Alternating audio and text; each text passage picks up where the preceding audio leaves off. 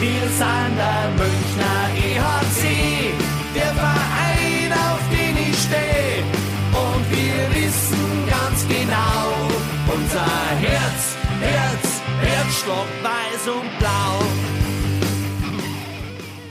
Servus und herzlich willkommen. Packmas Podcast, Stammtisch Folge Nummer 77 und die letzte Folge im Kalenderjahr 2021. Und Folge 3 der Selbsthilfegruppe äh, Eishockey Club München. Und äh, wir machen einfach weiter. Ich, ich, finde, das war sehr, sehr befreiend die letzten Male, äh, dass wir uns da so ein bisschen gegenseitig helfen konnten. Und äh, eigentlich wollten wir heute in, ja, zum Start schon in Vollbesetzung da sein. Äh, wer fehlt natürlich? Es ist Gilbert. Es ist, war, ja, war ja so klar. Äh, der will sich allerdings noch einklinken. Wir starten aber diese Selbsthilfegruppe schon und ähm, haben heute trotzdem volle Stammtischbesetzung. Und äh, ich bin sehr, sehr gespannt, was hier passiert. Ich sage erstmal guten Abend, Sebi und Egel. Grüß euch. Servus. Servus. Und jetzt habe ich so ein bisschen die Hoffnung, dass unser äh, Jahresabschlussgast, der macht ja heute sein Packmas Triple voll, was ich sehr, sehr schön finde. Ich habe so die Hoffnung, dass unser Gast heute so ein bisschen die, diese Selbsthilfegruppe leiten kann. Also, weil wir müssen ja therapiert werden. Hoffentlich kann er so ein bisschen als Therapeut fungieren, denn er ist ja so ein bisschen, ja, ein bisschen weiter entfernt. Er kann es ein bisschen aus der Ferne betrachten und freut mich äh, sehr und bin sehr, sehr gespannt auf seinen Input. Ich freue mich, dass du da bist. Martin Wimmerster, grüß dich. Der grüß euch. Und dass der Nummer 4 von, von eurer Runde nicht da ist, äh, das Gerücht hat, dass äh, ich eigentlich der Gilbert bin. Weil der Gilbert ist nie da, wenn ich da bin. Und ich bin nicht da, wenn der Gilbert da ist. Insofern denkt's mal drüber nach. Das ist ein Schockmoment gleich zum Start. Ähm, der Gilbert war so lange nicht da, dass ich eh nicht mehr weiß, wie er aussieht. Also kann es schon sein. Ja, ja, es ist, oh, also ich weiß nicht so. Ich, die, diese Vorstellung macht mir ehrlicherweise auch so ein ganz klein bisschen Angst, wenn ich ehrlich bin. Sebi ist so schockiert, der sagt schon gar nichts mehr. Ihr seid schon komplett traumatisiert, merke ich. Also äh, Psychologe wie Mösterer ähm, wird da halt äh, mit den Samthandschuhen vorgehen. Wir, wir bitten darum. Lieber Egel, ich bin äh, sehr, sehr froh, ähm, dass du das Spiel gegen Mannheim kommentiert hast. Da, da, bist du froh drüber. Ja. Ich bin froh drüber. Ja, dass der See wieder froh drüber ist, weil wir uns ja erst machen müssen. Ähm, das glaube ich. Aber warum du, Flo? Laut Hörensagen, ja. gerüchteweise, habe ich gehört, dass du dich gestern schon so ausgetobt hast am Mikrofon. Wir nehmen ja am Montag auf, dass ich die Hoffnung habe, dass sich dein Gemüt heute schon so ein bisschen beruhigt hat und wir ja. deswegen vergleichsweise entspannt an diesem Stammtisch sitzen können. Total. Äh, also. Mein, mein Beruhigungsmittel ist das hier. Ich hoffe, das geht euch genauso. Ja, da steige ich mit ein. Ah, ich bin noch, ja. Ja, ja. ja, ja. Ist, ist okay. Prost zusammen, Prost, liebe Packmas-Gemeinde zum Jahresabschluss. Ja. Nee, Flo, hast recht. Also ich habe. Ähm, oh, scheiße, das Zeug schmeckt da noch. Gestern ja schön live on air meinen mein Senf abgeben dürfen. Die Leute haben sich das tatsächlich auch bis zum Schluss angehört. Danke dafür. Und deswegen bin ich heute komplett tiefenentspannt, weil es gibt ja gar nichts, worüber, worüber man sich aufregen könnte. Ah, darf ich da kurz einsteigen? Geht's mal bitte mit mir auf die pennydel.org Seite und schaut mal auf die Seite vom EHC Red Bull München unter Top Performer. Da steht Danny aus dem Birken, Fangquote 89,28. Top Performer. Nimm mir nicht so viel weg. Ich habe so viele Statistiken äh, vorbereitet, die wir nachher noch reinschmeißen können. Jetzt holen wir erstmal den Gilbert rein, der jetzt tatsächlich äh, seinen Startknopf gefunden hat. Jetzt schauen wir mal. Dauert natürlich so einen kurzen Moment, bis sich der Gilbert hier hinzuschalten kann. Ich sehe ihn allerdings schon mal. Lieber Gilbert, kannst du uns hören? Bist du am Stammtisch angekommen? Ja, ich kann euch hören. Ich hoffe, ihr könnt mich auch hören. Ja. ja servus. Hi, servus. Ist die Fünferrunde heute komplett? Der Gilbert hatte jetzt gerade beim Einwählen den passenden Gesichtsausdruck zu der aktuellen Situation. Aber damit ist der Mythos, den der Martin gerade versucht hat aufrechtzuerhalten, der ist jetzt geplatzt, äh, weil, lieber Martin, ich glaube, du schaffst es nicht, dich zwei zu teilen. Du bist nicht Gilbert. Ja, sonst braucht ihr einen Therapeuten. Und damit sind wir wieder beim Thema Selbsthilfegruppe. Jetzt mhm. wollen wir durchstarten, aber äh, was wir uns für diese, diese Jahresfinalfolge überlegt haben. Ich weiß nicht, ob wir es schaffen, aber ich möchte gerne viel gute Laune heute hier haben. auch. Ich bin raus. Ja, Also ganz ehrlich, wir sind ein bayerischer Stammtisch, da muss grantig sein. Ja, aber ich möchte das nicht, also zwischen grantig und depressiv ist ja immer noch ein ganz großer Unterschied. Das stimmt. Versuchen wir es mal. Ähm, und der Start ist weil gar nicht so einfach, wenn ich jetzt mal ganz ehrlich bin. So ganz äh, um den heißen Brei rumreden können wir nicht. Ich habe letzte Woche den Robin gefragt, ob wir momentan die größte Krise des Münchner Eishockeys in Zeiten des EHC Red Bull München in der DEL sehen. Er hat da dann noch so ein bisschen so ein bisschen abgewogen. Egel hat überlegt. Ich sage, wir haben sie. ja, mittlerweile bin ich da bei dir. Sehe ich genauso. Sehe ich noch nicht. Ich sehe uns momentan noch in einem Level mit der Paché-Saison. Mhm. Also ich, ich sehe uns noch nicht in der größten Krise, aber ich sehe uns schon mal Ja, gut, gut Auf dabei. Weg dorthin. ja. Wir arbeiten aber mit großen Schritten daran. Ich da einen Unterschied machen zwischen äh, Gesamtkrise und sportlicher Krise. Äh, also Gesamtkrise ist sicher dann diese Schwenningen äh, Lizenzverkauf-Geschichte gewesen, die man da im Hintergrund haben muss. Also das waren fürs Münchner Eishockey deutlich wildere Ja, Zeiten. wir, wir haben Ähm, ja gerade bei Red Bull München. Ah, bei Red Bull München. Bei, Genau. okay. Ähm, sportlich, klar, äh, aktuell wird viel, viel verloren. Äh, das ist definitiv eine Krise, sagen auch die Spieler so. Ähm, und äh, der Weg raus muss jetzt gefunden werden. Allerdings ist, ja, man muss, man muss schon sagen, der Tabellenplatz ist ja immer noch vernünftig. Insofern ist das schon meckern auf hohem Niveau. Äh, ich bin ein bisschen äh, außerhalb, deswegen glaube ich, siege das ein bisschen, naja, neutraler, ähm, ein bisschen äh, weniger ähm, den Weltuntergang sag's, herbei sag's. bisschen, bisschen weniger den, den Weltuntergang herbei, aber klar, der, der EHC muss definitiv schnell wieder in, äh, in die Spur kommen, weil so kann es jetzt äh, nicht mehr weitergehen. Wenn man sie jetzt nur, um am äh, Flow mal wieder ein paar Zahlen wegzunehmen, wenn man sie jetzt mal nur den Dezember anschaut, ähm, der war schon äh, frustrierend vorletzter in der Tabelle, äh, Dezember-Tabelle. Ähm, dafür gibt es ja mehrere Gründe und also der, das ist jetzt schon so eine Abwärtsspirale und auch die Spieler reden da äh, ziemlich deutlich. Äh, ich habe mit Ben Street letzte Woche geredet, der hat da überhaupt kein Blatt vom Mund genommen. Das ist schon eine, Krise, ja, äh, auf alle Fälle. Und äh, man ist das in München nicht gewohnt, das kommt heute erschwerend dazu, aber ähm, ich glaube, man muss da immer nur entspannt sein. Es ist, äh, der ERC ist gerade in der in, an der Hälfte seiner Saison angekommen und im Endeffekt die Playoffs wären's und was darüber hinaus dann passiert, ist dann die nächste Sache.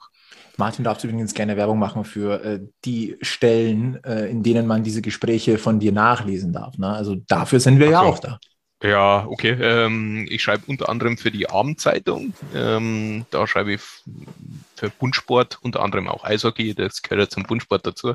Und da kriegt es immer mal wieder Interviews oder Geschichten. Und äh, für die Eishockey News bin ich auch unterwegs. Ähm, da habe ich allerdings jetzt äh, weniger direkt mit, dem- mit dem EHC zum Tor. So, wir sind ja auch ein Service-Podcast, ein, ein, ein, ein Service-Stammtisch. Also, aber nachdem ja jetzt der Martin schon angefangen hat, er versucht ja schon die ersten Zahlen mir wegzunehmen, äh, da grätsche ich Mhm. rein und fange mal mit den ersten Zahlen an. Die dürften relativ bekannt sein. Aus den letzten äh, sieben äh, Spielen in der DEL, sechs Niederlagen, wenn man die letzten zwölf Spiele angucke, sind es sogar neun Niederlagen. Ähm, das ist für die Ansprüche eines EHC Red Bull München, ich sag's mal, katastrophal. Das ist nicht zu beschönigen.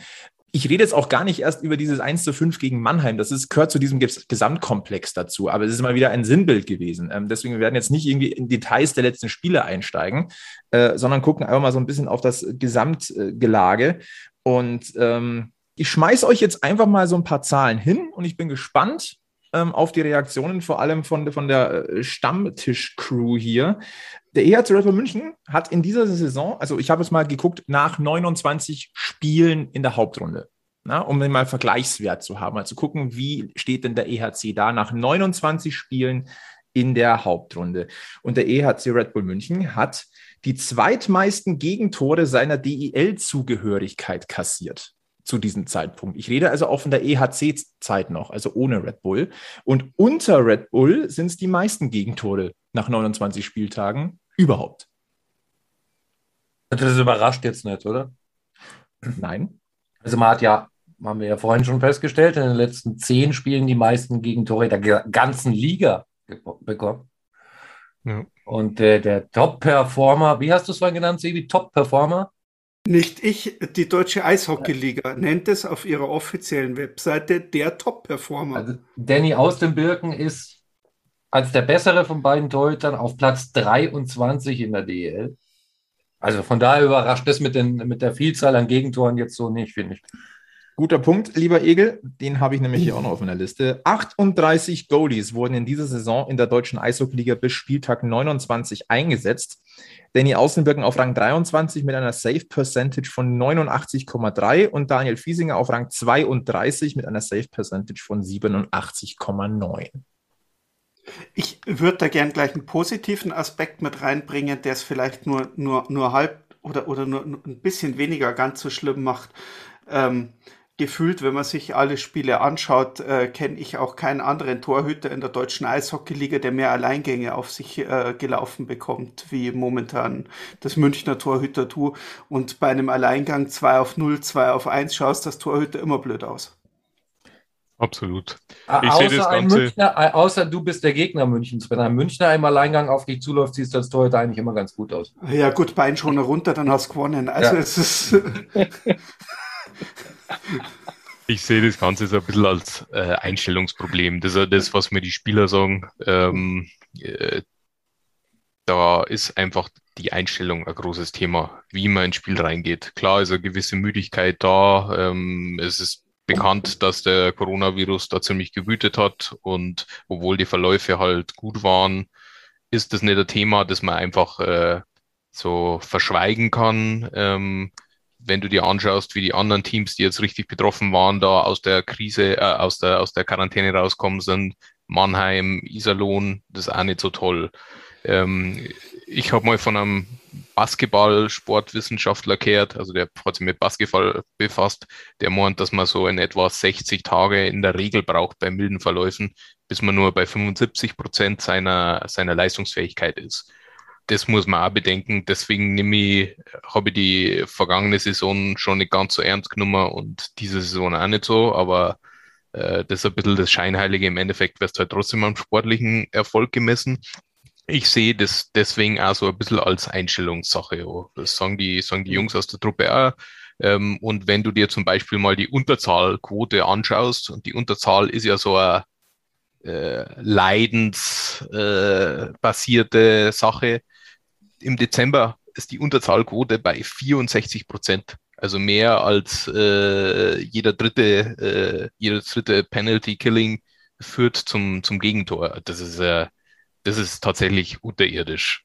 Also das ist mit Abstand natürlich ja die schlechteste Quote der Liga und ähm, ich sag, der ein oder andere ist nach diesen vielen Spielen, diesen teilweise eher sehr emotionalen Spielen ähm, dann doch ein bisschen mit dem Kopf nicht ganz bei der Sache.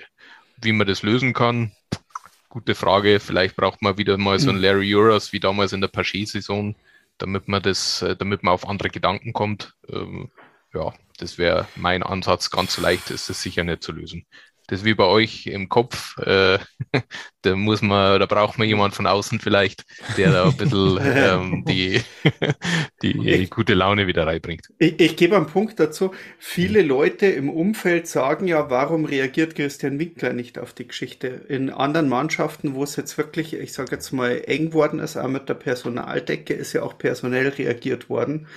Bei München ist er eher nicht personell reagiert worden. Plus, um einen positiven Aspekt zu kommen, es ist ja U20 WM und äh, es sind ja jetzt dann noch Länderspiele, äh, bei denen nicht Deutschland beteiligt ist, wo aber trotzdem Münchner Spieler ähm, abgestellt werden sollen. Und da bin ich wieder bei einem Punkt, wo ich sage, das verstehe ich jetzt an einer gewissen Stelle auch nicht wirklich, weil äh, du hast einfach Spieler, denen du beim Aufwärmer oder auf dem Eis schon anschaust, dass die eigentlich eine Pause bringen. Ich meine, äh, bis auf den Egelmeier und der Flo hat's noch Vorsicht, haben wir ja ein bisschen Erfahrung drum, was es heißt, wenn du so äh, ein paar Wochen als Kind daheim hast. Ähm, dass sich das, äh, ne, der, der Erholungsfaktor, wenn du daheim bist, ist einfach nicht da. Und wenn du dann auch nur in der Arbeit keinen Erholungsfaktor hast, weil es hektisch dahergeht, da schaut es halt einmal so aus, da brauchst einfach wahrscheinlich einfach einmal eine Pause. Genau. Und, und nicht die meiste Eiszeit. Ich habe da dazu vielleicht kurz äh, eingewoben. Ich habe ja für die Eishockey News damals mit dem Felix Schütz äh, Interview gemacht. Der nimmt jetzt ein Sabbatjahr. Und der hat das eben auch angesprochen, dass das halt letztes Jahr mit diesen, mit dieser Quarantänesituation halt extrem belastend war für die Spieler. Und du hast halt nicht diesen normalen Ausgleich, dass du halt äh, sonst irgendwas machst. Dass du Gotcha spielen gehst oder, oder was, was, was weiß ich. Ähm, ich will jetzt keine negativen Sachen sagen. Ähm, äh, dieser normale Rhythmus ist für die Spieler nicht da und das ist äh, schon belastend. Das ist sicher ein Faktor. Absolut. Wir sind weit entfernt von einer normalen Saison und ja. äh, wir werden ich fürchte es, wir werden in dieser Saison noch die eine oder andere Mannschaft haben, die mal ein, zwei Wochen Corona-bedingt eine Pause einlegen muss. Und es wird halt hardcore-mäßig eng. Und der EHC Red Bull München hat seine erste richtig brutale Crunch-Time schon gehabt. Das wird aber dann nicht besser werden. Also rund um Olympia wird das sich dann noch mal ein bisschen zusammenschieben. Und ähm, um mal auf die Zahlen nochmal zurückzukommen, du hast das, äh, Martin, du hast das Unterzahlspiel äh, angesprochen. 29 Spiele, wenn man wirklich die gesamten 29 Spiele sich anguckt, sind es eine Unterzahlquote beim EHC Red Bull München. Da ist die Unterzahlquote bei 74,71. Das ist Rang 14 in der Liga. Nur Bietigheim ist schlechter. Das ist schon, das ist schon hart. Machen wir mal den, Turnaround auf die Überzahl. Da liegt die Quote bei 22,92. Das, ähm, das ist Platz 9 in der Liga. Und dann kommt etwas, kommt etwas dazu, was ich dann wieder auch in irgendeiner Form ich weiß nicht warum, aber ich finde das interessant. Die Strafminuten. 239 Minuten, Rang 12. Also der EHC gehört zu den fairsten Teams der Liga, so gesehen. Ach, das ist nicht ja, überraschend. Die werden naja, ja, aber da kannst du jetzt auch sagen, zum Glück, jetzt stell dir mal vor, wir würden noch mehr Strafminuten kassieren. Wir würden noch öfters spielen. Also es ist. ja. Dann ging's. Ja. Du willst, du willst ja jetzt bloß wieder die Überleitung schaffen, oder? Mit den Strafminuten, oder? Mach du die Überleitung, mir würde gerade keine einfallen. Äh, zu Martin äh, auf so ein Interview, glaube ich, mit. Äh das wollte ich jetzt auch gerade sagen, ja. Ja, die Überleitung wird ziemlich stark, ähm, aber auf das Thema kommen wir nachher noch in aller Ruhe mit, äh, okay. mit den äh, Strafen. Also, also keine Strafminuten-Überleitungen. Okay, gut. Nein. Gut. Da mach's besser, Naht. Mach's besser. ja. Challenge accepted, schauen wir mal. Aber wir sind gerade noch im Zahlenjonglieren so ein bisschen über dieses Jahr, bevor wir dann, wir werden heute noch ein bisschen emotional, da, dafür sorgen wir dann schon.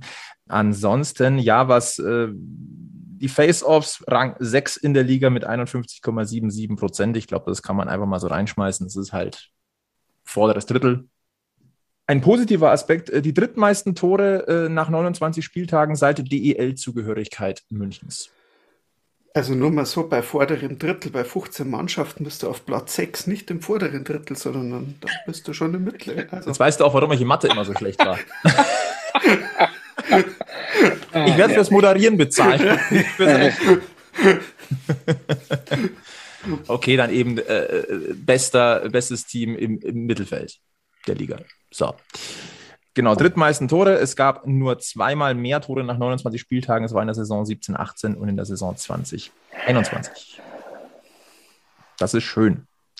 Andererseits, wenn wir uns mal auf den Punkteschnitt konzentrieren, gab es nur dreimal einen schlechteren Punkteschnitt äh, seit dem Einstieg von Red Bull beim EHC München. Das war in den Saisons 12, 13, 13, 14 und 15, 16. Und das macht mir ein bisschen Sorgen. Das macht mir Mut. Wenn unser ja, mit, Punkteschnitt aber nur 15, 16, ja, wenn unser Punkteschnitt 15, 16 schlechter war, dann macht mir das Mut. Okay, ja. Mut machen. Äh, es ist eine gute Gelegenheit. Dann machen wir jetzt ein bisschen Mut Und zwar ähm, auch im neuen Jahr gibt es eine Adresse in München für Eishockey, für Equipment und für Service. Und äh, die gibt es seit langer Zeit, ist mittlerweile auch schon bei uns im Programm. Aber wir wollen euch natürlich informieren, was da so geboten ist. Und das gehen mal ganz kurz ab in die Verb. Die Hockeygarage im Werksviertel am Ostbahnhof ist eure erste Adresse für Eishockey-Equipment in München. Neu im Sortiment sind jetzt die Schläger der Warrior QRE-Serie in der limitierten Silver Christmas Edition. Mit diesen Schlägern lässt übrigens Leon Dreiseitel einmal mehr die NHL-Rekorde zittern. Hier heißt es also ganz schnell zugreifen, solange der Vorrat reicht. Geöffnet ist die Hockeygarage ab sofort mittwochs und freitags von 13 bis 20 Uhr.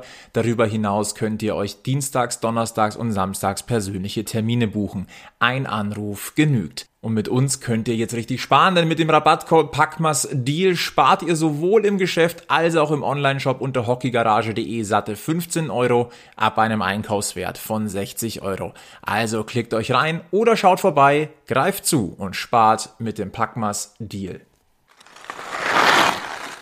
Einen kleinen Action-Tipp haben wir auch noch für euch. Wie wäre es denn beispielsweise mal wieder mit einer Runde Eisstockschießen? Unter www.eisevents.de könnt ihr euch wetterfeste Bahnen mieten. Bei Bedarf gibt es auch Tee, Punsch und Glühwein. Spielen könnt ihr im Werksviertel am Ostbahnhof direkt bei der Hockeygarage, beim Brunnwart in Schwabing oder im Stemmerhof in Sendling. Bitte beachtet dabei die geltende 2G-Regel. Jetzt eure Bahn buchen auf eisevents.de. Da sind wir zurück. Unser Punkteschnitt nach 77 Folgen. Ich habe keine Ahnung, was, welche Punkte wir da jetzt irgendwie rechnen konnten. Das Einzige, was ich sagen könnte, am seltensten dabei, seltensten dabei von der Stammbesetzung war der Gilbert. Das kann ich sagen. Ja, aber da, ich wollte jetzt eh noch mal einhaken zu den ganzen äh, Zahlen, weil ich muss ehrlich zugeben, ich habe jetzt in den letzten Tagen und Wochen, es war ja eine Vielzahl an Spielen, äh, wirklich wenig gesehen. Ähm, und wenn dann auch immer nur so ausschnittsweise, wie das Sebi es angesprochen hat, ist halt auch noch mittlerweile wieder ein kleines Kind dabei äh, daheim und deswegen ist es dann auch immer nicht so einfach, dass man da sich voll auf den Fernseher konzentrieren kann, wenn mal ein Spiel äh, dann läuft. Ähm, aber ich habe halt dann viel gelesen und zwar dann eben auch äh, Presse als auch äh, natürlich Social Media. Und das ist das, was geschrieben wurde, war ja theoretisch immer das Gleiche. Also das war theoretisch vor dem äh, vierten Sieg äh, im äh, Playoff-Finale.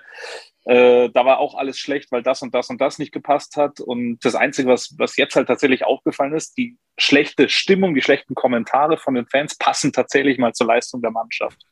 Und äh, wie du auch gesagt hast mit den, mit den Zahlen, man kann es jetzt halt wirklich mal belegen, dass eben, ja, kann man so sagen, glaube ich, nicht alles Gold ist, was glänzt. Ähm, ich bin da aber auch äh, voll bei Martin, dass, dass man sagt, dass da einfach der, der Ausgleich nicht, nicht gegeben ist. Also wie gesagt, mit dem Kind jetzt hier ist eine Sache. Mir geht es natürlich genauso. Du kommst nach einem Tag heim, äh, nach einem Tag anstrengenden, stressigen Tag in der Arbeit, kommst heim und hast dann hier gleich mal die Frau, die das schreiende Kind in die Hand drückt, so jetzt bist du dran.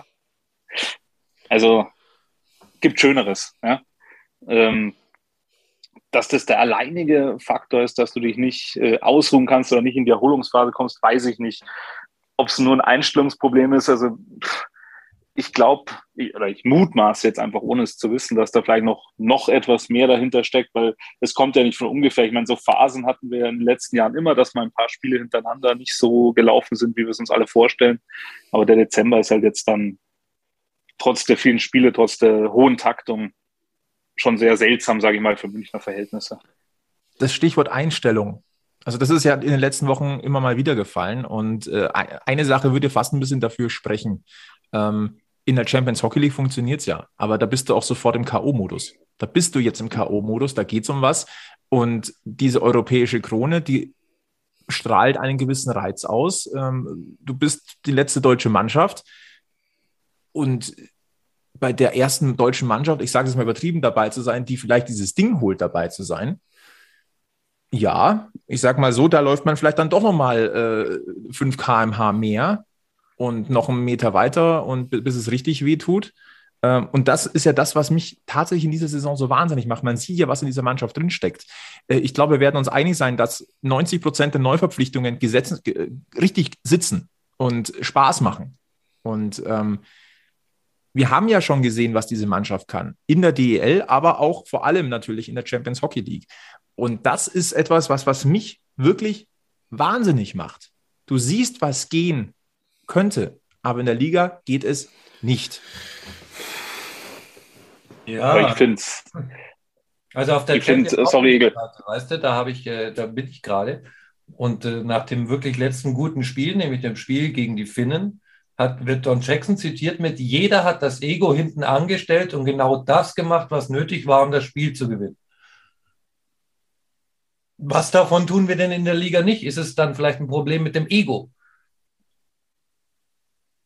Das Street hat gemeint, das Street hat gemeint, äh, die verkomplizieren die Sachen einfach. Das ist oft ein Problem von Mannschaften, die eigentlich, die, die an die Tabellenspitze kommen sind und eben merken, wie gut sie sind. Äh, das ist generell so ein Problem und das hat München, glaube ich, jetzt halt aktuell. Die machen die Sachen, die, die, die, die einfachen Sachen, wo ins kompliziert machen, besonders schön, spektakulär.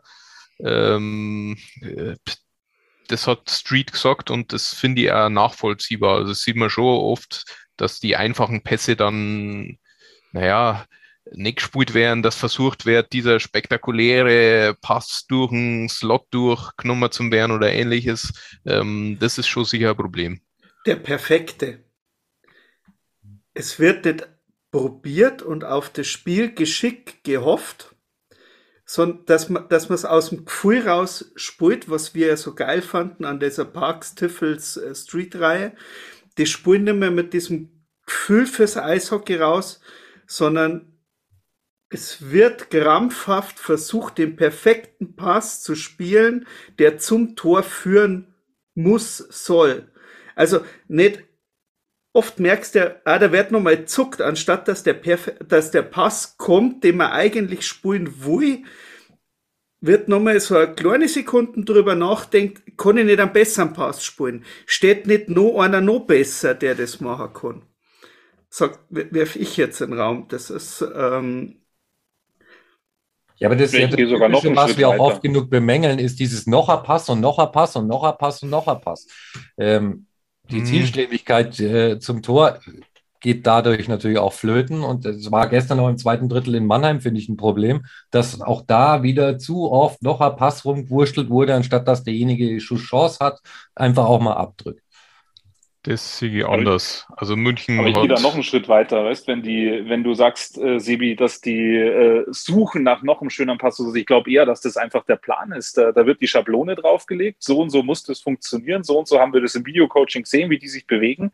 Und deswegen müssen wir jetzt so spielen, wie die sich bewegen, so ungefähr. Also nach einem Plan überhaupt nicht, wie du gesagt hast, da geht das Spontane verloren, da geht äh, der, ich sage mal, Spaß in Anführungszeichen am Eishockey verloren, dass man einfach mal daher spielt, wie, man, wie es gerade passt, sondern es wird, wie du sagst, krampfhaft versucht, so zu spielen, äh, wie es vorgegeben wird vom Trainerteam oder wem auch immer.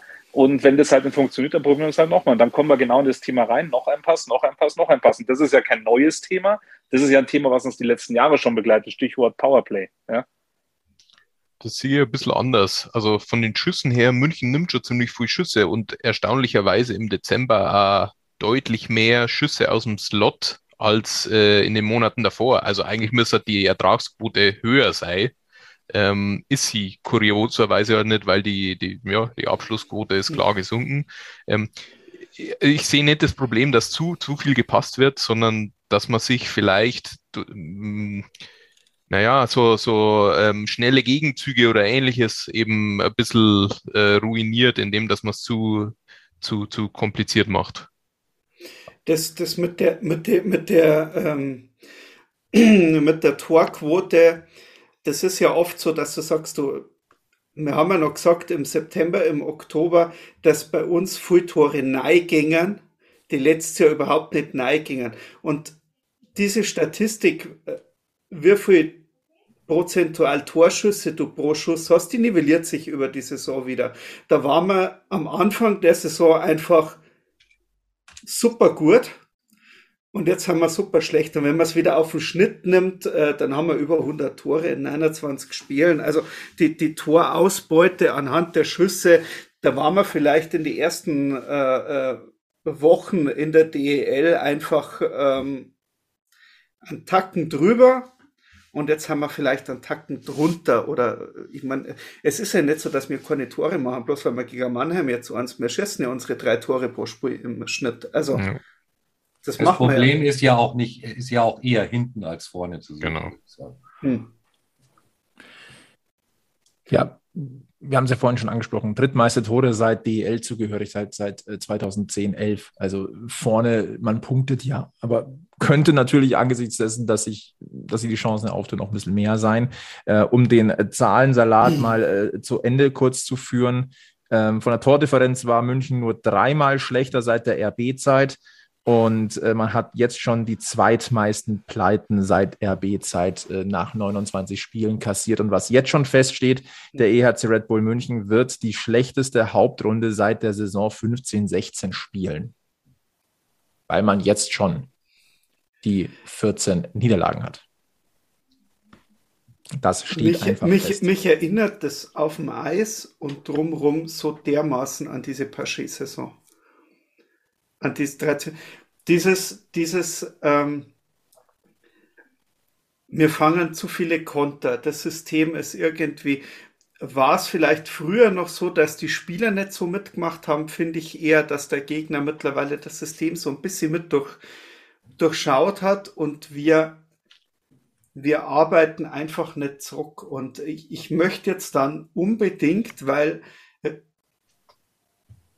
wenn wir sagen, das, das, das, das passt uns nicht, auch defensiv und offensiv nicht, können wir jetzt bitte einfach auf dieses Interview mit dem Pinizotto kommen, weil da steckt, da steckt für mich so viel von dem drin, was mir seit zwei, drei Jahren am EHC eishockeytechnisch abgeht ähm, ähm in diesem, es war ja wirklich nicht, ich, das Interview war bestimmt länger wie das, was druckt worden ist. Aber, Deutlich äh, länger. Äh, aber, ich kann aber, vier, vier so eine ja, Interviews genau. draus machen. Aber, aber, aber, aber, aber das, was da abdruckt ist, das, das ist für mich ja, also das war so vom Lesen fast schon so, so, so ein Ding, wo ich sage, da waren so viele Punkte drin, ja, das geht uns ab oder das geht dem EHC insgesamt ab und das geht der deutschen Eishockeyliga ein bisschen ab und ähm, ähm, ja.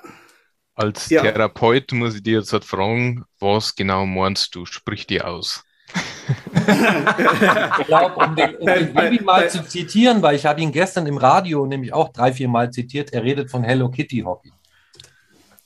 Okay, holen wir erstmal bitte die gesamte Eishockey-Gemeinde München, den Eishockey-Kosmos hier einmal ab.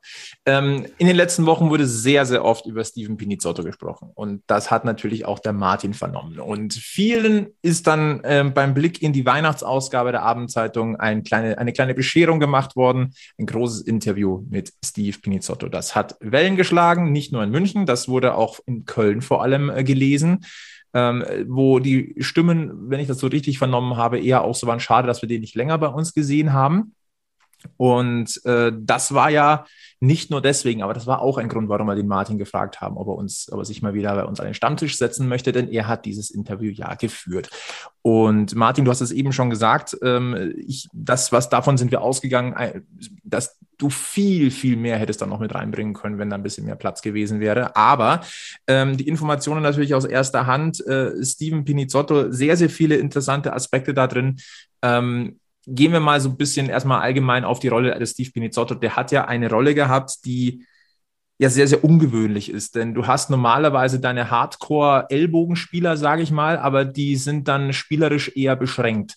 Äh, Steven Pinizotto hatte beides. Er hatte das spielerische Können und er hatte aber eben auch dieses Raubein-Image und ich würde einfach sagen, solche Spieler findest du nicht wie Sand am Meer, die sind selten. Und die tun aber, finde ich, einer Liga schon gut, weil man sich an ihnen reiben kann. Würdest du das so unterschreiben? Vorweg mal, also das Interview äh, ist schon im November ausgemacht worden. Äh, ich, also das war jetzt äh, unabhängig von der aktuellen Situation äh, Münchens oder äh, dieser Mannheim-Serie. Das hat sich zeitlich dann einfach geschnitten. Ähm, ich bin so ein bisschen zwiegespalten. Also natürlich äh, sieht er persönlich das definitiv so, dass äh, so Spieler wie, wie er abgehen. Äh, Ich bin ehrlich gesagt ein bisschen zwiegespalten. Ich weiß nicht, ob man sowas unbedingt braucht zum, zum Erfolg. Also es geht ja anders auch. Ähm, es war, sorry, es war zur damaligen Zeit sicher eine glückliche Fügung, dass München gehabt hat. Zum einen, wie im Interview eben erzählt, dass halt so ein bisschen der Kontakt zu, zu O'Coin äh, zustande kam, ähm, zu, zu München. Und zum anderen ähm, war es sicher so, dass die, die anderen Teams, ich habe damals für den ERC Ingolstadt gearbeitet, äh, dass die so beeindruckt waren von der Szene, die er im Interview ziemlich beschreibt, was da dann gleich in seinem ersten oder zweiten Spiel war, es damals gegen Mannheim, gegen also den, den hünenhaften Reul einfach mal richtig verdroschen hat. Das hat sie in der Liga definitiv sofort drum gesprochen, hey, da ist einer, der will es wirklich wissen. Und äh, also das war definitiv eine mentale Sache bei den anderen Teams. Ähm, und er hat, äh, ich finde, also was gegen die These spricht, dass man unbedingt einen Spieler wie Pinusotto braucht, ich finde, er ist halt äh, Großteil der Hauptsaison schon eher äh, naja, ich will es nicht übertreiben, übertrieben gesagt wäre es ein Last gewesen, äh, der einfach viele Strafen nimmt und dann einmal Gegentore oder so kostet. München war einfach zu dem Zeitpunkt gut genug, um das hinzunehmen. Ähm, in den Playoffs war er aber definitiv ein richtiger Faktor. Da war ein richtiger Faktor und insofern kann man, kann man die These vertreten, äh, dass so einer wie Pinisotto gebraucht würde. Aber ich finde, es geht auch anders. Also ähm, Härte ist ein Mittel zum Erfolg, ist aber sicher nicht äh, der, der einzige Weg. Ja, aber fehlt grundsätzlich den aktuellen EHC die Härte ein bisschen. Ich rede jetzt nicht von Härte over the top, sondern grundsätzlich so ein bisschen die Körperlichkeit. Ich finde eher die Opferbereitschaft. Ähm, Opferbereitschaft ist eher das, äh, was mir so ein bisschen, bisschen fehlt. Ähm, die Abwehr ist sehr spektakulär und es sind da richtig äh, super Leute geholt worden. Ähm, und ähm, ja, ob jetzt der, äh, der Stürmer dann immer beim Zurücklaufen laufen alles richtig macht, ist auch so eine Sache. Also in, in, insofern ist man da immer von den Mitspielern abhängig, aber mir fehlt da so eher die, die Opferbereitschaft als die, als die Härte. Ähm, Iserlohn ist meiner Meinung nach die härteste Mannschaft der Liga und äh, so toll stehen die jetzt auch nicht da. Also ähm, ich, mir fehlt eher so ein bisschen die, die Opferbereitschaft der Spieler. Die Mannschaft an und für sich finde ich eigentlich ziemlich cool, die, die München da jetzt beisammen hat. Ähm, klar kann man jetzt immer über ein Torwart reden, äh, ob man da vielleicht äh, äh, vor der Saison verpflichten hätten müssen oder, oder jetzt verpflichten müsste, das ist sicher Thema. Aber ähm, ansonsten finde ich die Mannschaft eigentlich ziemlich cool. Also auch also von, den Charakteren, die da geholt worden sind, wie jetzt äh, die beiden Bands, das, die finde ich eigentlich schon, finde ich eigentlich schon ganz gut. Äh, deswegen ist das auch so ein bisschen ein Rätsel, warum es jetzt da eigentlich so, so schlecht gelaufen ist jetzt im, im Dezember. Also sagst du auch, die, die Opferbereitschaft, ich sage jetzt mal an, an, am spektakulären, am Output ähm, mit den Toren und, und, und wie man spielt. Du hast ja Mannheim in drei Spielen eigentlich in der Hand. Zum Beispiel. Du hast das, wenn's, wenn ein Spiel nicht durch Tore, sondern durch Schönheitspunkte oder Schönspiel oder, oder nach Dominanz entschieden wird, ähm, war München weiter vorn. Ich glaube ja. Das ist, äh, das ist aber auf der anderen Seite, bei mir ging es jetzt in die, in die Pinizotto-Richtung eher auch um das, äh, um das Ding, dass der Gegner immens Respekt gehabt hat. Und zwar nicht nur vor Pinisotto und Pinisotto Spielweise in den drei Meisterjahren, sondern vom gesamten Auftreten der Mannschaft. So einer gibt natürlich ob, ob, der Mannschaft äh, genau, unglaublich. Ob, also der, der, der, hat mehr oder weniger, jetzt übertrieben gesagt, die Meisterschaft oder die Mannschaft auf seinen Schultern getragen in den Playoffs. Ja. Das ist ganz oft bei Tough Guys so. Also das ist die Beobachtung, die ich aus Ingolstadt mhm. gehabt habe. Jeffrey Swash äh, war auch so einer. Ähm, allerdings ein wenig freundlicherer Typ. Da war der Pinisator, glaube ich, schon so, naja, der beliebtere in der Mannschaft. Ja. Ähm, so eine, die brauchen immer wieder ihre Auszeiten. Der Pinisotto hat halt einen Großteil der, der, der Hauptrunde jetzt eher weniger getragen, aber als dann auf ihn, äh, als ihn ankam in den Playoffs, da hat er die Mannschaft halt so auf die Schultern genommen. Die haben halt einfach gewusst, zur Not nehmen wir Gewalt. Und ist, sind sie nicht willig, dann nehme ich Gewalt. Also das ist, äh, das ist definitiv so, äh, die haben einfach dieses Selbstvertrauen gehabt. Zur Not verdrischt er einfach irgendeinen. Ob das jetzt die feine Art ist, ich bin jetzt ehrlich gesagt nicht, nicht der Fan dieses Eishockeys. Mir hat, mir, ich bin eher so dieser äh, äh, Red Army äh, Fan, wo es mal versucht, spielerisch zu lösen. Das muss ich ganz ehrlich dazu sagen. Ähm, aber man muss äh, das anerkennen, wenn das halt eine Mannschaft anders macht. Und dieser kanadische Stil hat sich im Endeffekt da durchgesetzt auf der, in der Eishockey-Welt. Die, die, wer die KHL schaut, das ist ja nur noch, nur noch Geprügel, jetzt übertrieben gesagt. Mhm. Ähm, dieser kanadische Stil hat sich durchgesetzt und so was eben auch bei Pinisotto. Pinisotto hätte er das spielerisch lösen können, wenn er denn gewollt hätte aber er ist halt dann eher so über die, über die Härte gekommen. Und insofern ist er in den Playoffs ein großer, großer Faktor für die Mannschaft gewesen, die sie dran hochgezogen hat. Dieses Thema der, der übertriebenen Gewalt auf dem, auf dem Eis ist ja in den letzten Wochen auch äh, insgesamt in der Eishockey-Szene noch ein bisschen hochgekommen. Ähm, und da fand ich diesen Aspekt, den Pinizotto zugegeben hat in deinem Interview, ähm, dass ihn sein Körper umbringt. Ja. Er hat körperliche Schmerzen vom Eishockey, die letztendlich auch zu seinem Karriereende geführt haben. Und äh, ähm, ja, vielleicht ist es, ich bin weit davon entfernt zu sagen, dass so ein Interview in, nur von einem ehemaligen EHC-Spieler irgendwie ein Wendepunkt ist. Aber vielleicht stößt es mal ein bisschen auch einen Gedankengang in, in der, in der, im Münchner Eishockey-Kosmos ein bisschen an. Ich glaube, zwischen hart spielen und dem Pinizotto-Eishockey, da ist einfach noch ein bisschen Unterschied. Ja, wobei man beim Pinisotto sagen muss, also die, die körperlichen Schmerzen hat er definitiv von seiner Art zu spielen. Er hat aber allerdings auch davor, dass er jetzt äh, so was Fitness angeht, nicht so der fleißigste war. Also äh, das hat er auch, äh, das ist jetzt im, im, im Interview eben auch angesprochen worden, ähm, ist ein bisschen äh, zu kurz gekommen jetzt da, aber er hat heute halt auch selber eingestanden, dass halt früher, als er so angefangen hat, diese Arbeit mit der Fitness noch nicht so ausgeprägt war wie jetzt. Aber äh, klar, also der, die Schmerzen kämen definitiv. Also er hat mir erzählt, dass er da kurz vorm Interview den irgendeinen Physio von den Toronto Maple Leafs bei sich daheim gehabt hat, weil es ihm einfach nicht gut ging. Und äh, der hat ihm dann ein bisschen ab, äh, ja, das Leiden gelindert. Aber ähm, es kommt einerseits von seinem Spielstil, andererseits, dass er halt auch nicht so ähm, die, äh, die Fleißkärtchen für die Fitnessarbeit selbst halt gekriegt hat. Da sind die jüngeren Generationen und äh, andere Spieler einfach fleißiger gewesen als er. Und das ist hartes Zeug, das der nimmt. Also er hat letztes Jahr in seinem Instagram-Status mal ein bisschen gepostet, was er so jeden Tag an äh, Schmerzmitteln einschmeißen muss. Äh, das ist schon. Ja, also äh, deswegen. Das ist deswegen nicht so Ibuprofen am Tag. Genau, deswegen bin ich äh, eben kein, kein Fan ähm, von, von so ultra hartem Eishockey. Ich finde halt, es soll alles, also Sport sollte eigentlich gesund sein und sollte schön anzuschauen sein. Und ich finde, es muss halt, klar, eine gewisse Härte kehrt zum Eishockey, das will ich nicht äh, absprechen, ähm, aber man muss halt auch, man soll jetzt halt äh, einigermaßen verträglich halten. Martin, ähm, welchen Eindruck hattest du bei deinem Gespräch mit Steven Pinizotto? Ähm, ihr habt ja telefoniert.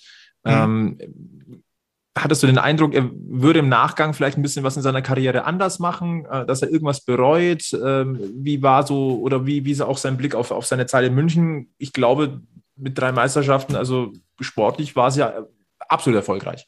Genau. Also ich glaube nicht, dass er irgendwas bereut. Ähm, er hat erstens sehr gut verdient, zweitens fünf Trophäen gewonnen, also zwei äh, in Übersee, drei in Deutschland. Ähm, und also so was zum Raushören war, die München war definitiv die, die beste Zeit seines Lebens, so gefühlt. Ähm, und äh, ich denke nicht, dass der was ändern würde. Der hat halt so äh, zu seinem, es, also die, die, das hat er im Interview auch angesprochen, äh, die Härte war seine Einstiegskarte äh, ins höhere Eishockey. Der wäre sonst halt unterklassig irgendwo rumgegondelt, obwohl er eigentlich auch ganz gut Eishockey spielen konnte. Aber in Amerika wirst du halt immer in so Rollen geschoben und äh, er ist eben über die Schiene ins Profi-Eishockey gekommen und es hat halt dann dazugehört. Also er, er wird, glaube ich, nichts ändern, wobei er äh, vielleicht, wenn er dann daheim auf der Couch liegt manchmal und äh, die Schmerzen hat, dann wird er vielleicht drüber nachdenken. Ja, das ist aber eine reine Spekulation. Dann halten wir fest, mit Blick auf äh, die immer wieder aufkommende Diskussion, ein Pinizotto würde der Mannschaft gut tun.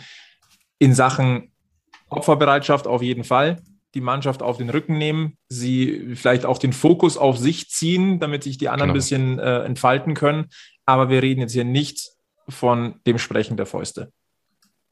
Nein, gar nicht. Also da, da bin ich jetzt auch. Äh, Egel, würdest du das anders? Also solange nicht der Plachter irgendwo mit auf dem Eis fährt, bin ich. Äh... Hm. Wir sind in der Stammtischrunde hier. Grüße übrigens an den Stadtrat in Ingolstadt. genau. Ist mir auch gerade wieder eingefallen, der stand ja auch in dem Interview, ne? Äh, wird, man, wird man schnell mal verklagt, im Zweifel sogar.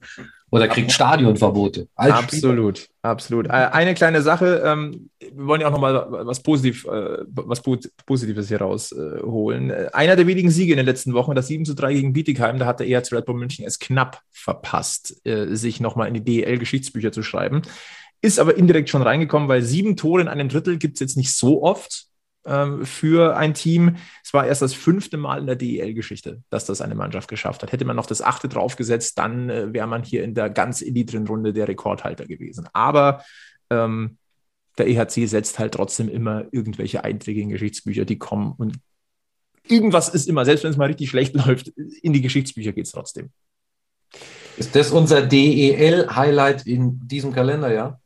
Nein, würde ich jetzt nicht sagen. Ähm, aber ich habe jetzt einfach mal gedacht, das ist jetzt ein kleiner Punkt, bei dem wir jetzt eine kleine Pause machen können, denn ähm, Steve Pinizotto, dem geht es nicht mehr so gut. Ähm, er muss immer gucken, dass er trotzdem einigermaßen frisch bleibt. Äh, wie ihr gesund oder in jeder Lebenslage frisch bleiben könnt, äh, da haben wir einen Tipp für euch. Und deswegen gehen wir nochmal ganz kurz ab in die Werbung und dann geht es ins letzte Drittel in diesem Kalenderjahr beim Packmas Podcast. Habt ihr schon gute Vorsätze oder Pläne fürs neue Jahr?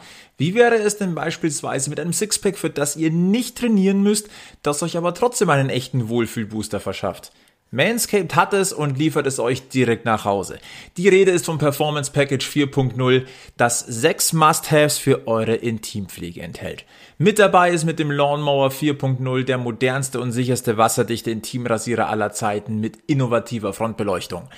Nach der Rasur sorgt der Crop Preserver, die angenehm reibungsmindernde und feuchtigkeitsspende Intim-Deo-Lotion für Beruhigung im Angriffsdrittel. Ich meine, unter den Armen nutzt ihr ja schließlich auch ein Deo, oder? Und für die kleine Erfrischung unterwegs oder nach dem Fitnessstudio sorgt der Crop Reviver Intim Toner. Der ist dann da genau das Richtige. Manscaped legt dazu mit dem Weed Wacker noch einen effektiven Ohren- und Nasenhaartrimmer dazu und rundet das Package mit dem passenden Kulturbeutel und einer extra reibungsarmen Boxershort ab. Warum wir euch das erzählen? Das hat zwei Gründe. Mit dem Code PACKMAS21 spart ihr 20% auf euren versandkostenfreien Einkauf im Manscaped Shop und zweitens tut Manscaped Gutes, denn die Kollegen arbeiten mit der Testicular Cancer Society daran, die Aufmerksamkeit für das Thema Hodenkrebs und Männergesundheit im Allgemeinen zu erhöhen. Mit jedem Einkauf könnt ihr auch eine freiwillige Spende an die TCS tätigen. Also klickt euch rein, nutzt den Code PACKMAS21 und gönnt euch dieses persönliche Performance Upgrade für das Jahr 2022 von Manscaped. So, ab in Schlussdrittel, meine Lieben. Ähm, und jetzt wollen wir so ein bisschen auf dieses Kalenderjahr gucken. Ja, vieles passiert. Viel Positives, etwas Nachdenkliches. Und eine Konstante war immer da und das war der Packmas Podcast. Und da möchte ich einfach in dieser Runde einfach Bevor oh. wir es am Ende machen, schmeiße ich das gleich mal selber rein. Äh, danke, meine Lieben, für dieses Jahr 2021. Äh, eine Konstante, dieser Stammtisch wöchentlich und äh, ein sehr schöner Fixpunkt, den ich nicht missen möchte. Herzlichen Dank dafür. Du, ich glaube, wir machen auch einfach noch ein Jahr, oder? Verlängern wir unsere Verträge? Ja. Ein Jahr hängen wir noch dran. Mit wem müssen wir eigentlich darüber reden? Bei wem haben wir eigentlich diese Verträge? Also wir verhandeln mit dir, also das wird ja. jetzt. Äh, ja. Also muss, muss ich jetzt weitermachen, damit auch ihr weitermachen könnt.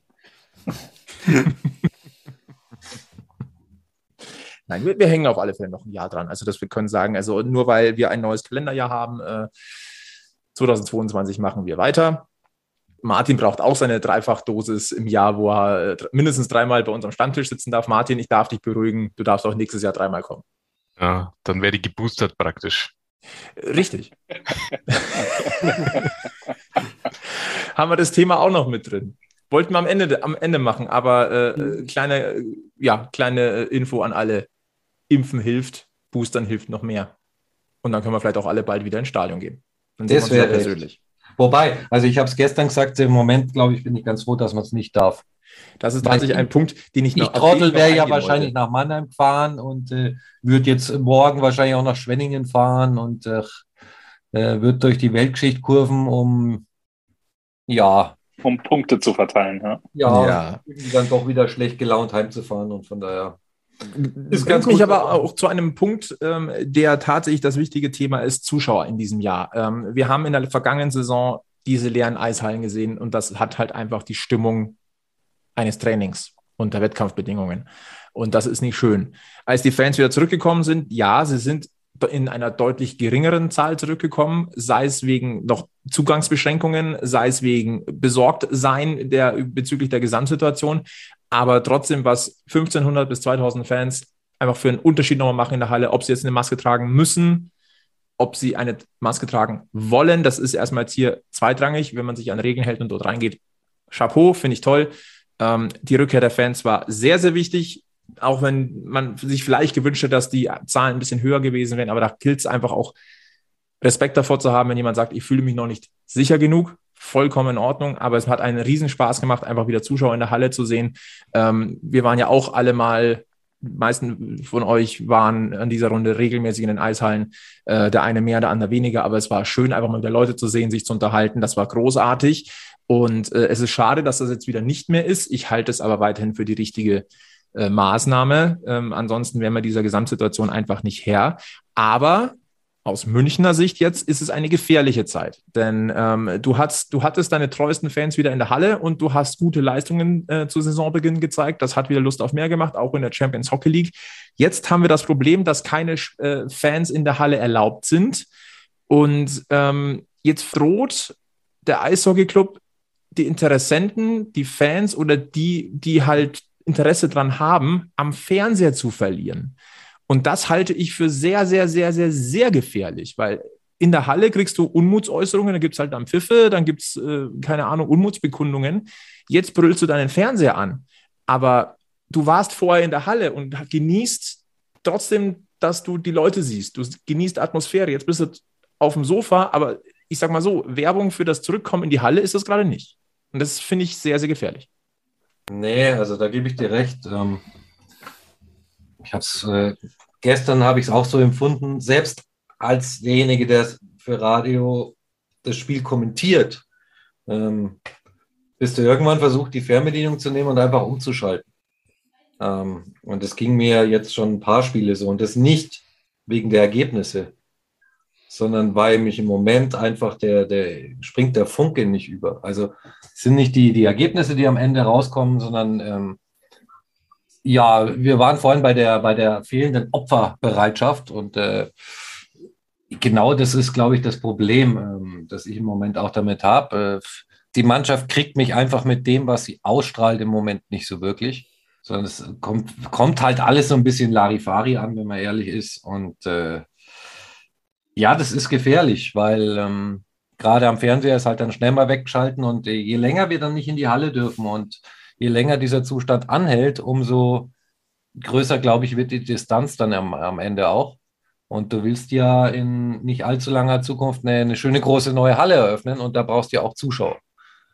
Deswegen muss man, glaube ich, auf allen Kanälen alles daran setzen, die Leute bei der, äh, auch bei der Stange zu halten vielleicht in der Hinsicht jetzt, vielleicht sogar Gilbert gerade der beste Ansprechpartner. Ähm, du warst natürlich familienbedingt ein bisschen raus, auch arbeitsbedingt ein bisschen raus. Ähm, trotzdem freuen wir uns immer wieder, wenn du bei dieser Besetzung hier mit dabei bist. Äh, weiterhin natürlich ein ja, eine Grundmauer dieses Packmas Podcast, der Gilbert. Trotz allem, auch wenn er nur alle 20 Folgen mal da ist.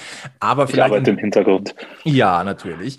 Ähm, aber ähm, in der Hinsicht ist vielleicht genau du auch vielleicht gerade der richtige Ansprechpartner, weil du bist jetzt ja eigentlich der Prototyp dessen, des, des, des Beobachters, Fans, äh, Sportliebhabers, ähm, Werbung momentan für das Münchner Eishockey, die kommt bei dir wahrscheinlich auch nicht an oder erst recht nicht an.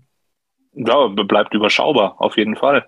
Wie gesagt, also der, der Fernseher läuft dann schon, wenn Eishockey da ist. Wie, wie, gesagt, nicht das ganze Spiel, aber wenn du dann eben Spiel äh, anschaust und okay, erstes Gegentor, zweites Gegentor und wie der Egel gesagt hat, äh, umgeschalten ist halt damals schnell, beziehungsweise dann auch ausgeschalten, weil dann denkst du auch, ja gut, okay, dann kann ich auch, wenn das dritte Mal mein Sohn fragt, du können wir jetzt spielen, ja, weißt du was, komm, ist eh wurscht, äh, passt schon, dann gehen wir halt wieder rüber und dann schießen wir wieder Autos durch die Gegend und fertig. Äh, da habe ich dann mehr davon, als mir äh, was anzuschauen, wo ich dann sowieso keinen Spaß habe. Und da, ich finde es ein bisschen weit, schon weit ins, in die Zukunft gedacht, wenn man sagt, man verliert da dann, dann Fans, weil ich glaube, die, die kommen schon wieder und dann vor allem mit der neuen Halle ähm, kommen dann auch wieder welche, die vorher vielleicht nicht da waren oder gar nicht da waren.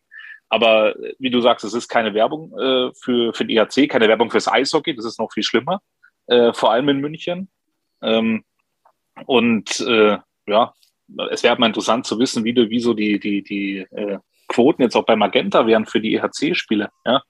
Ob da weniger zuschauen, ich würde der Normalzustand wäre schon mal interessant. Aber für mich jetzt als, ich sage jetzt Außenstehender, war es schon so, ist schnell ausgeschalten. Also warum soll ich zuschauen, vor allem bei dem Dezember? Ja? Ich schaue einen Live-Ticker, wenn sie dann vielleicht mal führen, dann schaue ich mir das letzte Drittel noch an, vielleicht gewinnen sie ja mal wieder. Martin, wie, wie gefährlich siehst du die Situation gerade beim Münchner Eishockey-Kosmos? Nachdem ich der Gilbert bin, ähm, ich es genauso wie der Gilbert. Na, jetzt im, im Ernst, ähm, ich sehe es nicht so tragisch. Ähm, erstens, wie gesagt, äh, ich kann die sportlich die letzte Saison und die aktuelle nicht ganz so ernst nehmen. Also es gibt einfach zu viele Einflussfaktoren, die ähm, den normalen Wettbewerb verzerren. Das ist definitiv gegeben und äh, wo weswegen ich den Abstieg als schwieriges Thema in dem Jahr ansehe.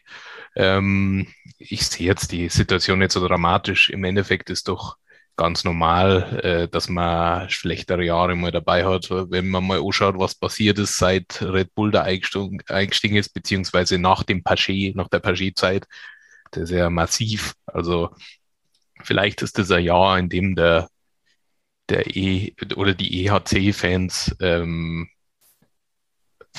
was lernen, was bisher jetzt äh, unter Red Bull jetzt zuletzt nimmer gehabt haben dass man eben auch mit Krisen umgehen lernt. Und das Ganze nennen sie dann Resilienz, äh, dass man so Traumata oder ähnliches dann, ja, dein, dein Blick sagt, äh, du bist beeindruckt, ja. Also, wenn man, wie man Traumata verarbeitet. Und äh, Traumata sind halt jetzt zum Beispiel so eine ähm, Niederlagenphasen oder so weiter. Ähm, ja, ich sehe das ganz entspannt. Also das ich glaube auch nicht, dass da viel Fans ausbleiben. Ähm, der, der, München wird wieder äh, stärker werden. Da bin ich, bin ich ganz, ganz fest davon überzeugt. Ob das jetzt, äh, ob zum Meistertitel reicht, ist eine andere Sache. Aber ich glaube, dass die Mannschaft eigentlich an und für sich gut ist. Und deswegen erwarte ich da jetzt schon, dass dann irgendwann der Turnaround kommt und dass in der in den Playoffs mit, mit München wieder zu rechnen sein wird. Der Sebi überlegt gerade. Ja, es, es ist ja ziemlich viel drin und man überlegt sich was und dann hört man sich an, was die anderen so, so erzählen. Und ich, ich habe mich jetzt eher so ein bisschen darauf vorbereitet. Ich, ich steige an, ich habe hier einen Gin Tonic.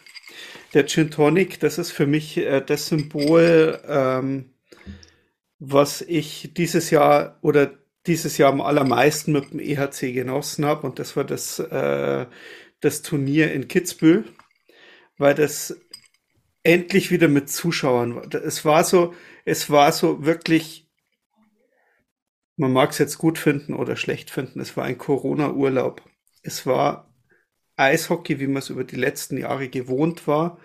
Man hat in der letzten Saison mit diesem Magenta Sport Cup und mit dem anderen ich war ein bisschen öfters in der Halle, habe Radio gemacht, aber für die meisten, die waren halt überhaupt gar nicht mit dabei und zwar für, für sehr lange Zeit nicht dabei. Und man hat die Freude bei allen gesehen, die da irgendwo wieder ins Stadion kennen haben und einmal wieder beim Eishockey live dabei sein können.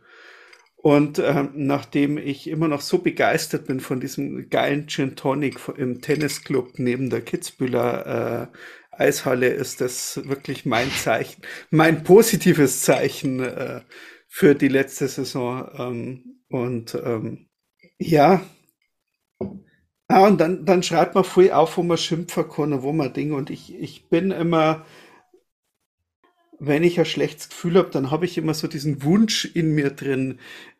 Äh, äh, und da, das unterscheidet mich jetzt vielleicht von meinen anderen Podcast-Kollegen, die es ja auch mit den 60ern so äh, äh, bei, die, bei die Fußballer so halten. Ich habe ja den Wunsch, dass die Mannschaft das nicht bestätigt, sondern dass sie das Gegenteil beweisen und da wieder rauskämen und äh, Ding und ähm, äh, nicht sagen, der Fan muss leidensfähig sein und jetzt bringen wir einer das, äh, was sie gerne, also wenn sie leidensfähig sein wollen, dann sagen wir einer, dass sie leidensfähig sein müssen, sondern äh, dass äh, da wieder rausgeht. Und ähm, das Einzige, was ich jetzt noch mit auf die Liste nehme, und das ist jetzt wieder vielleicht ein bisschen zu, zu philosophisch oder, oder zu Ding, was vielleicht auch an die Spieler geht. Wir haben drei Jahre hintereinander die Meisterschaft geholt. Da haben wir Spieler geholt, die unbedingt Meister werden wollten. Und das haben die gezeigt auf dem Eis. Und zwar jeder Einzelne, nicht nur ein Steve Pinisotto, jeder Einzelne. Und ich habe jetzt momentan das Gefühl, dass wir ziemlich viele gute Spieler haben, die noch nie Meister geworden sind. Aber ich sehe nicht, dass es Spieler sind, die gerne Meister werden würden, weil dafür tun sie es nicht. Und da komme ich wieder zurück aufs Leidensfähigkeit, mal einen Schritt vorangehen, einen Schritt mehr machen wie sonst. Und auch wenn es ein ödes Ligaspiel ist, einfach mir zeigen und auch dem Gegner zeigen, auf den ich vielleicht irgendwann in der Saison, und sei es in den Playoffs wieder komme, zu zeigen, Leute, wir wollen hier der Meister werden. Und zwar nicht, weil wir der EHC Red Bull München sind, sondern weil ich einer der geilsten deutschen Eishockeyspieler bin und ich will diese Meisterschaft holen. Weil die fehlen uns momentan. Also natürlich haben wir noch ein paar aus den Meisterjahren dabei, aber äh, gegen einen Jeffrey, gegen einen O'Coin, gegen einen Pinisotto, also da, da ist es mir, ich will von den Spielern, die nach München gekommen sind, und von denen man gelesen hat, sie kommen nach München, weil sie Meister werden wollen wünsche ich mir in 2022, dass sie das auf dem Eis zeigen. Ob sie dann die Spiele verlieren und unglücklich und irgendwas, das ist, das ist eine komplett andere Geschichte. Und wenn wir es als Siebter irgendwo in die Playoffs reinschaffen und dann irgendwo raus, aber ich will es an der Körpersprache endlich sehen von manchen Spielern, dass sie sagen, so und jetzt will ich auch Meister werden. Das ist das Gefühl, was mich die letzten Wochen am meisten begleitet, wenn ich die Spiele beobachte, auch im Stadion, dass ich nicht das Gefühl habe, dass sie Meister werden wollen. Und das ist das, was, sie, was viele von den Spielern gesagt haben, als sie gekommen sind. Siebe möchte mehr Opferbereitschaft sehen, mehr Wille, sagt aber auch, das Positive in diesem Jahr waren, dass man wieder zusammen in der Halle war. Ich glaube, das ist so ein Konsens, der. Na, ich, ich, bin ja, ich bin ja grundsätzlich äh, bei, bei Martin. Die Mannschaft, die wir sehen, die ist nicht schlecht. Und dass sie uns mitreißen und begeistern kann, das haben sie uns ja auch zwei Monate lang gezeigt. Die sind halt jetzt einfach irgendwo in der Delle drin. Da gibt's vielleicht viele Gründe drum, überspielt, übermüdet, noch nicht ganz fit wegen Corona. Also es gibt ja mannigfaltig Gründe, die, äh, die, die, die das sagen. Aber Mannigfaltig ist ein sehr schönes Wort. Heute lernen wir auch noch was. In der letzten im, Folge des Jahres lernen im, wir noch ein bisschen Vokabular. Im, ja, aber im, im, im Endeffekt geht's für mich an der Situation dann raus, wenn der Verein immer noch sagt, wir sind die geilsten, wir sind die Besten, wir sind der tollste Club der deutschen Eishockeyliga, dann muss das der Club und egal wer aus diesem Club sprechen. Und wenn jetzt irgendjemand hergeht und sagt, hey, dieses Jahr läuft es einfach nicht, wir wissen die Gründe, wir wollen das irgendwann besser, dann ist das auch eine, eine Aussage und damit kann man auch arbeiten. Aber wenn man einfach so in der, in der Öffentlichkeitsarbeit so weitermacht wie bisher und immer noch sagt, wir sind die geilsten, wir sind die besten und wir sind die, da muss man das irgendwann auch mal zeigen, weil das ist nämlich, und da komme ich weg wieder vom Sport auf das, was Eishockey eigentlich ist in München, und zwar ein, ein, ein Freizeit- und ein Eventangebot. Wenn das das Angebot ist, das ich meiner Kundschaft mache, dann habe ich als Kundschaft auch das Recht zu sagen, Moment einmal, das ist aber nicht das, was ich bekomme. Und da, da, da kommen so, so, so Dinge und dann, dann gibt's halt Möglichkeiten, wenn ich, wenn ich zum Essen gehe und ich sage, okay, du, mir hat's heute nicht geschmeckt oder es war irgendwas schlecht, dann gibt's ja auch verschiedene Reaktionsmöglichkeiten. Dann kommt entweder der Koch und schmeißt mich raus und verprügelt mich, weil ich so ein schlechter, äh, äh so ein schlechter Kunde bin. Oder man geht her und sagt, ja gut, passiert halt mal, das ist das Ding, aber dann rede ich drüber. Aber so weiter wie bisher, weiß ich nicht. Der Koch hieß aber dann, heißt aber nicht Pinizotto oder so, oder? Nein, nein, es, nein, mir gefällt es einfach nicht und man muss auch mal irgendwo eingestehen, wenn man irgendwo, äh, wenn es irgendwo nicht läuft oder dass, dass, man, dass man mal irgendwo reagiert. Aber äh, das ist jetzt ein Thema, das hat man ja auch äh, die letzten Wochen schon. Äh, das, ist, das ist einfach nicht Red Bull-like.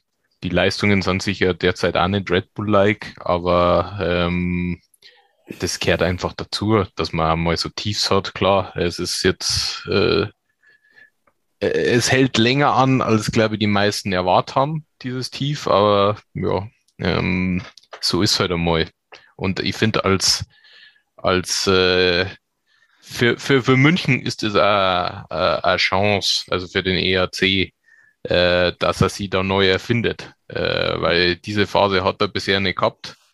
Ähm, als EHC Red Bull nicht. Ähm, und insofern. Ähm, ja, aber das Problem ist, wo, wo, wo hältst du die, wo hältst du die Leute bei der Stange? das ist halt, das ist halt wirklich so der, Punkt, den, den, den ich jetzt momentan sehe. Und wir hatten schon auch durchaus extrem wenig Zuschauer, als es wieder lief. Wie hältst du die Leute? Das Münchner Eishockey macht, das produziert momentan keine Geschichten. Schau mal her, du schreibst für die Abendzeitung über das Münchner Eishockey, du holst Geschichten von vor fünf Jahren raus. Weil wir Geschichte, der Eishockey-Fan, ne, der, der Eishockey-Fan lebt von Geschichten. Der will, der will, der will was, der, der will Geschichten haben. Vielleicht mag der Football-Fan mehr Statistik haben und mehr Ding, aber, aber im, im Grunde genommen, wir reden immer noch am allerliebsten, wenn wir ums Eishockey, im Eishockey, am Eishockey haben, über Geschichten, die passiert sind. Und es passieren seit Jahren fast keine Geschichten mehr. Das ist das, ist das was mich so. Äh, das ist generell im Eishockey so. Ähm, die Professionalisierung, die da stattgefunden hat, ähm, geht sicher auf Kosten von äh, so bunten Geschichten, bunten Aspekten. Das ist generell im Eishockey so. Ähm, in München ist da äh, die Entwicklung wahrscheinlich stärker, eben weil da die Professionalisierung einem, äh, in einem viel äh, schnelleren Tempo äh, vorwärts gegangen ist als anderswo. Aber das ist generell äh, was, was man im Eishockey ein bisschen beobachten kann. Und das ist natürlich, wie du sagst, ähm, definitiv short, weil eben die Fans Geschichten lesen wollen. Mhm. Die Fans wollen nicht äh, alles all glatt haben, sondern die Fans wollen Geschichten haben. Und das ist sicher ein Thema, dass sie vielleicht das, äh, die DEL äh, wieder ähm, zu Herzen nehmen muss, dass man ein bisschen was zulässt. Ja, äh, aber wie gesagt, das ist generell in der, in der Liga so. Ähm. Ja, äh, bin ich dabei, aber wie, wie gesagt, das, das ist das, was mir wirklich abgeht. Und du hast in München halt dieses Problem, und das ist nicht das Problem vom EHC Red Bull München, nicht vom EHC, das war schon bei den Barons, das war bei den Metax, das war bei HC. Du konkurrierst einfach so dermaßen mit anderen Sportclubs, mit anderen Events. Äh, äh, wenn du keine Geschichten mehr hast, über die du schreibst oder über die du liest, wenn die einzigen Geschichten haben, und das ist ja das, was ich auch so, so extern immer wieder von Leid mitkrieg, äh, ja, Niederlagenserie und, und irgendwas, aber so, so, so, irgendwas, dass man mal außer dem puren nackten Ergebnis Sportdienst und Ticker irgendwas mitkriegt, das ist ähm, er derzeit, das äh, ist er derzeit unheimlich schwer, Geschichten zum kriegen, weil halt diese persönlichen Gespräche jetzt eigentlich meistens über Telefon laffern, wegen Corona und so weiter. Also das verändert auch die Medienlandschaft, das verändert generell die Gesellschaft äh, ziemlich und das ist keine gute Entwicklung für, für Korn. Äh, man muss das natürlich äh, ein Stück weit definitiv nachvollziehen, dass halt einfach diese äh, Pandemie da ist. Ähm, aber natürlich macht es, äh, ja, sagen wir so, wenn man miteinander redet unter vier Augen, dann kommt man einfach auf Geschichten. Und über das Telefon ist halt eine gewisse Distanz da. Nicht nur, nicht nur räumlich, sondern halt auch, ähm, naja, äh, über das, was man sagt. Und äh, deswegen äh, ist das für Reporter sicher auch keine äh, angenehme Zeit derzeit. Ähm, aber ja, wir müssen froh sein, dass wir gesund sind und äh, dass wir arbeiten dürfen. Äh, mhm. Und hoffen, dass die äh, DEL auch noch ein bisschen spielt und nicht die Ligapause einlegt, die sie schon mal geplant gehabt hat. Die wollte tatsächlich jetzt wegen Corona ähm, vor kurzem eine Pause machen, aber ähm, ist dann aus mehreren Gründen nicht zustande gekommen. Das ist ein sehr, sehr schönes Schlusswort. Hauptsache, wir sind gesund. Das ist das, äh, der große Punkt. Ähm, Egel Gilbert wollte noch irgendwas in diese letzten Minuten oder diese Gedanken noch einfließen lassen. Dem ist, glaube ich, nicht mehr viel hinzuzufügen. Ähm, außerdem habe ich äh, meinen ganzen Kram habe ich die letzten Wochen so oft erzählt. Ähm, und so wirklich was Neues kann ich auch nicht beitragen. Von daher, äh, nee, alles gut, ich schließe mich einfach an. Jo, ich mich auch. Das ist schön. Dann sind wir jetzt wirklich angekommen beim letzten oder bei der, ja, das ist das Ende des letzten Packmas Podcasts im Jahr 2021. Ich möchte mich ganz herzlich bedanken. Äh, natürlich bei dieser Stammtischrunde, die heute wieder einmal vollständig hier gewesen ist, bei Gilbert, Sebi und bei Egel. Martin, ähm, du bist jetzt Rekordhalter der äh, Gastauftritte hier beim Packmas Podcast. Deswegen auch ein herzliches Dankeschön an dich, dass du dich heute nochmal zum Jahresende dazugesetzt hast. Hat wie immer sehr viel Spaß gemacht. Wir bedanken Merci. uns bei allen Gästen, die in diesem Jahr bei uns gewesen sind in dieser Runde.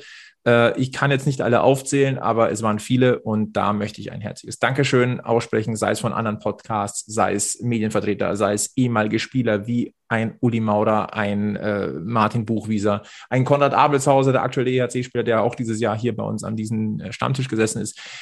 Ich will mich bedanken bei unseren beiden äh, Partnern Manscaped und der Hockey Garage, die uns supporten. Das macht uns jetzt die Arbeit auch nochmal ein bisschen leichter. Und, und das ist einfach das Wichtigste an alle Hörer des Packmas Podcasts für ein ziemlich geniales Jahr 2021.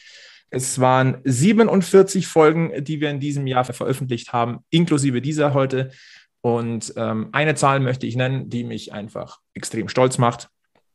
Seit Beginn unseres Packmas Podcasts haben wir rund 8900 Abonnenten. Und da möchte ich sagen, ganz herzliches Dankeschön für eure Treue. Bleibt uns treu, folgt uns auf Facebook, Twitter, Instagram, empfehlt diesen Podcast weiter, abonniert ihn, falls das noch nicht geschehen ist. Ähm, kommt gut rüber ins neue Jahr 2022 und auch dann gilt im Eishockey-Kosmos Münchens vor allem eins. Immer schön am Puck bleiben bis zum nächsten Mal bei Packmas. Kommt's gut rüber. Macht es gut. Servus. Servus. Servus. Wir sind am Münchner EHC, der Verein, auf den ich stehe. Und wir wissen ganz genau, unser Herz, Herz, Herzschlag und blau.